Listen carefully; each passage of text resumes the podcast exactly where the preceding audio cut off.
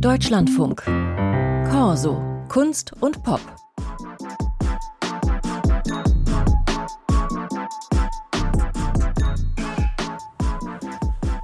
Geradeaus aus dem neuen Deichkind-Album Neues vom Dauerzustand, das seit gestern draußen ist. Der Vorgänger, wer sagt denn das, ist kurz vor der Pandemie erschienen. Da war also damals nicht mehr wahnsinnig viel mit Touren und klar, die Pandemie, die war für alle MusikerInnen schwer, aber gerade so eine Band wie Deichkind, die berühmt ist für ihre Live-Shows, Kindergeburtstag für Erwachsene wird das ja ganz gerne genannt, und die den Ruf hat als eine der besten Live-Bands Deutschlands, gerade für die war es doch sicher besonders schwer, nicht auf der Bühne stehen zu können, oder? Das habe ich Sebastian Porky Dürre von Deichkind vor der Sendung gefragt. Ja, was das mit uns gemacht hat, das ist für alle natürlich ein Ausnahmezustand gewesen. Nicht nur für Deichkind, sondern für alle. Wir haben es ja alle erlebt. Ne? Und für den Bühnenperformer, für den Entertainer war es crazy, weil erst habe ich eine Entspannung empfunden beim Lockdown, weil wir konnten ja noch unsere Tour machen. Wir hatten, glaube ich, 24 Shows, da war auf einmal Cut. Da war nicht nur Deichkind runtergefahren, sondern die ganze Welt. Und das war schon eine sehr dröhnende Stille. Aber ich habe das auch von vielen gehört, auch Leute, die in der Mühle waren. Ich, ich, ich war ja 17 Jahre lang immer Albumtour, Albumtour, Albumtour und dazwischen immer so irgendwo solche lufthohe Momente. Hm.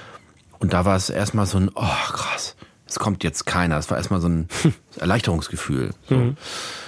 Aber das hielt natürlich nicht lange an. Es war natürlich auch eine bedrohliche Situation. Das kann man jetzt alles nicht so in einen Topf werfen. Aber der, äh, der Showmaster, der Entertainer, das habe ich schon gemerkt in mir, dass der sein Publikum vermisst hat. Und es war auch ein Magic Sommer letztes Jahr, wo wir wieder aufgetreten sind und die Dankbarkeit der Leute gespürt haben. Es war immer noch so, kriegt jetzt einer Corona von uns, fällt eine Show aus. Wir sind super durchgekommen. Also unsere, wir hatten alle, ich hatte das schon dreimal, glaube ich jetzt, es war immer in den Zeiten, wo wir keine Shows hatten. So. Mhm. Und da hatte man richtig so, wow, das Feeling, was man, gab es dann doch, vielleicht, wenn ich es ganz vorsichtig sagen kann, so eine bisschen Routine als Entertainer. Man kannte es so ein bisschen und hat durch den Lockdown jetzt so ein bisschen mal noch die Wertschätzung wiedergekriegt, was wir eigentlich für einen geilen Job haben und wie das Spaß macht. Es macht auch sowieso Spaß, ist auch geil. Aber ich finde auch, das Zusammensein, es hat nochmal so ein, so ein Wertschätzungstupfer nochmal gekriegt, hm. irgendwie so. Wie, wie ist denn die Kalkulation bei Deichkind eigentlich? Also ist, ist die Tour das, mit der man dann das Geld verdient? Oder ja. sind es dann doch die Plattenverkäufe? Oder Nein. ist es das Streaming? So ein bisschen Mischmasch, aber die Spotify-Situation ist katastrophal, die Vergütung. Hm. Ähm, das ist, ähnelt einem Borgwürfel, der die Subkultur aussaugt, meiner Meinung nach.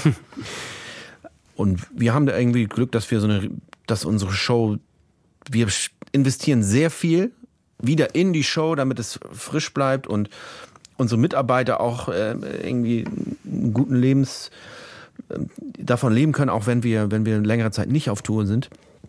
Aber wir haben das jetzt auf die Sommertour umgelegt. Wir machen 13 Shows und ähm, haben das Glück, dass sie sehr gut besucht sind. In Berlin kommt jetzt die zweite dazu, weil Wuhlheide ist schon ausverkauft. Mhm. Und da bin ich sehr dankbar für, weil das ist wirklich unser, und damit verdienen wir unser Geld. Mhm.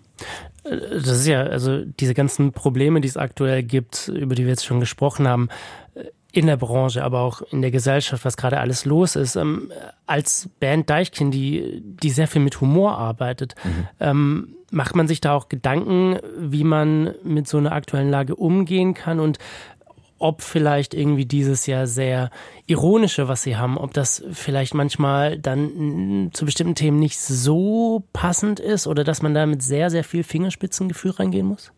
Da muss man mit sehr viel Fingerspitzengefühl rangehen. Das muss man aber generell, weil Ironie auch richtig Spaß macht, wenn man so mal ein bisschen ins, wenn so ein bisschen Sarkasmus so reinschlittert, macht's auch, wird's auch witzig. Ähm, Zynismus haben wir überhaupt keinen Bock drauf, weil das dahinter steckt auch immer ein verbitterter Geist, sag ich mal. Das ist einfach ein Spiel damit und die Beobachtersituation ist unser großes Glück. Das gibt uns einfach ohne, ohne Ende Themen ich bin da an, anders, vielleicht mit meinem Wesen so sehr in Kontakt. Es trotz Krise, trotz allem, ich krieg, man kriegt den Optimismus nicht aus, aus mir raus und aus unseren Bandkollegen auch nicht. Also wir sind einfach Wesen, die darauf brennen, was zum Leben beizutragen. Und ich finde, Krise und Humor, das ist einfach lebens, lebenswichtig. Mhm. Und ich finde nicht, dass sich in solchen Krisen ähm, Humor ausschließt. Das ist lebenswichtig, einfach, mhm. weil unsere Wesen sind einfach, wir sind einfach verspielte Wesen äh, als Homo sapiens. Und Krisen wird es immer geben und ist es ist jetzt einfach mal richtig scheiße gerade und da müssen wir alle durch. Und Humor muss bleiben egal wie die Welt brennt, weiß ich nicht. Ich kann da jetzt, ich bin jetzt auch wieder ins Labern geraten, war jetzt nicht so. aber das ist wirklich meine, meine, ich, es, es redet auch nicht meine Meinung gerade, sondern mein, mein Charakter. Hm. Was glauben Sie denn? Was ist es, was eine Band wie Deichkind in so einer Situation dann geben kann? Eine Pause, eine kurze. Pause, eine kurze von Sorgen vielleicht und von, wir können ins, ins Jetzt ziehen und sich selbst betrachten hat auch immer was Heilendes und man kann dann auch vielleicht ein bisschen Abstand gewinnen, einfach mal. So ein bisschen, so einen kleinen Puffer mal, so einfach mal so, oh, Prost, dass wir hier sind, ey, wow. Mann, ist das alles scheiße da draußen, aber geil, dass wir heute Abend zusammenkommen. Wir machen auch eine kurze Pause hier bei Corso Kunst und Pop im Gespräch mit Sebastian Porky Dürre von Deichkind. Und nach dem nächsten Song sprechen wir noch ein bisschen weiter mit ihm. Auch im Bentley wird geweint, heißt er. Auch im Bentley wird geweint. Hinter viel zu hohen Mauern kann es niemand sehen. Auch im Bentley wird geweint, zusammen mit Cluso Deichkind waren das. Porky von Deichkind. Hallo. Was genau bedeutet dieser Song für Sie? Was steckt dahinter? Ist ja re relativ ernsthaft geworden eben gerade. das stimmt. Jetzt quasi gehen wir über zum lockeren Teil. Zum lockeren Teil, zur, zur offensichtlichen ähm, Konsumkritik. genau. nee, das ist es eigentlich, was es ist.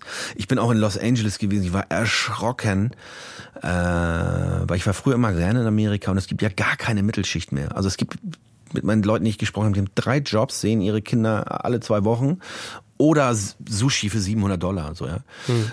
Und du hast aber in den Ritchie-Vierteln hast du die, die, die meisten Leute mit Depressionen und Xanax, was, aber da geht's noch mehr, ich habe nur ein Tesla und mein Haus ist in zweiter Reihe, nicht direkt am Meer. so, ne? Und äh, es ist halt einfach kein, kein Ende. Ich, vielleicht ist die, die Konsumgesellschaft auch so ein bisschen, vielleicht ist es over. Vielleicht ist der, das Expandieren mit Dingen, vielleicht ist das, vielleicht ist hat es das jetzt irgendwie so. Irgendwie wird es immer offensichtlicher, dass es sich auch an der Kasse beim Konsum auf einen kurzen Moment beschränkt, wo Ruhe im Kopf ist, aber danach kommt die Gier wieder, ja. Mhm. Es ist natürlich aber auch ähm, eine Zusammenarbeit mit Clouseau über die es war auch mal ein Ausbrechen aus unserem Studioalltag und mal gucken, wie jemand anders arbeitet. Und über unseren Produzenten Roy kamen die Connections, die Videoidee kam von uns, so war, war eigentlich ziemlich spontan. Und dann ist es aber dann doch eine ziemlich klare Kritik am Konsum. Hm. Also in dem Song haben wir Konsumkritik. In einem anderen Song, der mir sehr gut gefällt, wie denn? Da geht es so ein bisschen drum, diese blöde Ratschlag, so äh, Sachen, die geraten werden, die aber eben leichter gesagt als getan sind. Mm, ja, Sie ja. haben auch einen Song darüber, dass die Natur vielleicht gar nicht so geil ist, wie man sich das immer vorstellt. Ähm, ich fahre jetzt schön raus, aber dann gibt es da halt dann doch auch einige unangenehme Sachen. Ähm, ja, wie sehr ähm, ertappt man sich denn bei solchen Sachen selber oder ist es immer nur die Beobachtung von anderen oder ist es auch wirklich so ein bisschen das sich lustig machen über sich selbst? Es ist beides. Und das hat einfach auch Humor. In, ich musste komischerweise gerade an Loriot denken. Es ist einfach so diese Beobacht, sich selbst beobachten und gucken, wie man als, als Homo sapiens an seine Grenzen kommt, auch von seinen eigenen Idealen oder was man sich vorgestellt hat.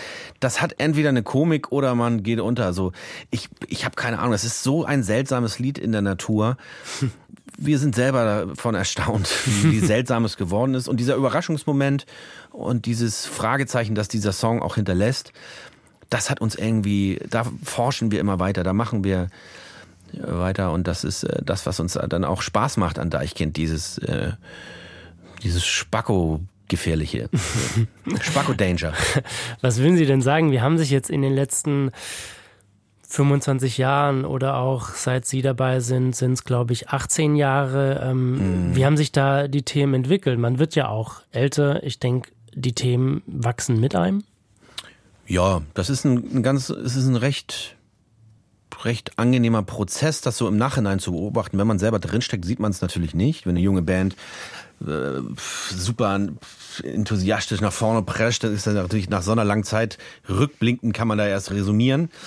Das verändert sich natürlich. Wir haben, wenn ich das so sehen kann, ist das, früher waren wir froh, wenn wir ein Thema hatten, so bei Arbeit nervt oder Aufstand im Schlaraffenland auch schon. Äh, mittlerweile ist es aber so free von Ego und ich will meine Position platzieren innerhalb der Band. Ähm, dass wir mittlerweile, glaube ich, pro Album 40 Songs haben und dass eher das Problem haben, es nicht runterbrechen zu können. Also es sind, glaube ich, fast 200 Musikskizzen vom letzten Album und die haben über 40 Songs. So. Und das kommt halt da, wir arbeiten halt, ich, ich arbeite auch an Philips Strophen, er an meiner. Äh, so, es ist nicht mehr so ein, Früher war es so, okay, der, der seine Strophe als erstes fertig hatte, ist der geilste, der darf als erstes rappen. ne? So wie es ist so bei jungen Wilden, so mit Ellbogen so. Das ist, wir sind wirklich, ähm, wir arbeiten wirklich zusammen da dran und das ist einfach eine, eine große Freude. Wir haben auch schon Bandkollegen begraben. Es sind Leute ausgestiegen aus mit Streit.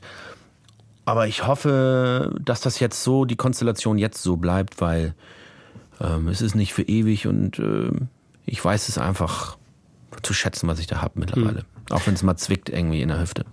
Äh, wenn Sie jetzt so zurückblicken auf all diese Jahre, gab es da vielleicht mal so einen Punkt, wo Sie sagen, das war ein extremer Knackpunkt? Also da hätte es vielleicht auch in eine komplett andere Richtung gehen können, als es jetzt gegangen ist? Ja, klar. Also ist es aber nicht immer so? Ist es, das ganze Leben ist doch vielleicht so, oder? Hm. Also wenn du zwei Minuten später aus dem Haus gehst, triffst du nicht die Liebe deines Lebens, weil du einen Bus verpasst hast. Ich bin da, eher, ich glaube, das ganze Leben ist so. Also wenn du den Song nicht geschrieben hättest, dann wäre das und das nicht passiert. Das ist so ein berühmter Schmetterling und der einen Tsunami auslöst. Hm. So der Gedanke. Und den, wenn man den dann loslässt, dann kriegt das Ganze so eine Totalität, die ähm, auch wieder Sinn macht. Mhm. Und dabei hat die Totalität keinen Sinn, sondern passiert einfach. Wow, da habe ich das gerade. wissen, Sie, wissen Sie, was ich meine? So, das ja, ist so ähm, in dem Moment, wo Kunst irgendwie fließt und wo kreatives Potenzial freigesetzt wird, das ist wie, als wenn du mit der Faust aufs Eis haust. Das macht so BAM. So, hm. Dann ist da ein Bild da. Und ich glaube, das ganze Universum ist so. Da ist nichts mit persönlichen Schicksalen. Hm, da wird's am Ende nochmal ganz schön philosophisch mit Porky von Deichkind. Vielleicht erstmal kurz sacken lassen mit ein bisschen entspanntem Singer-Songwriter-Folk von Fenner Lilly. Ihre neue Single Dawn Colored Horse ist diese Woche erschienen.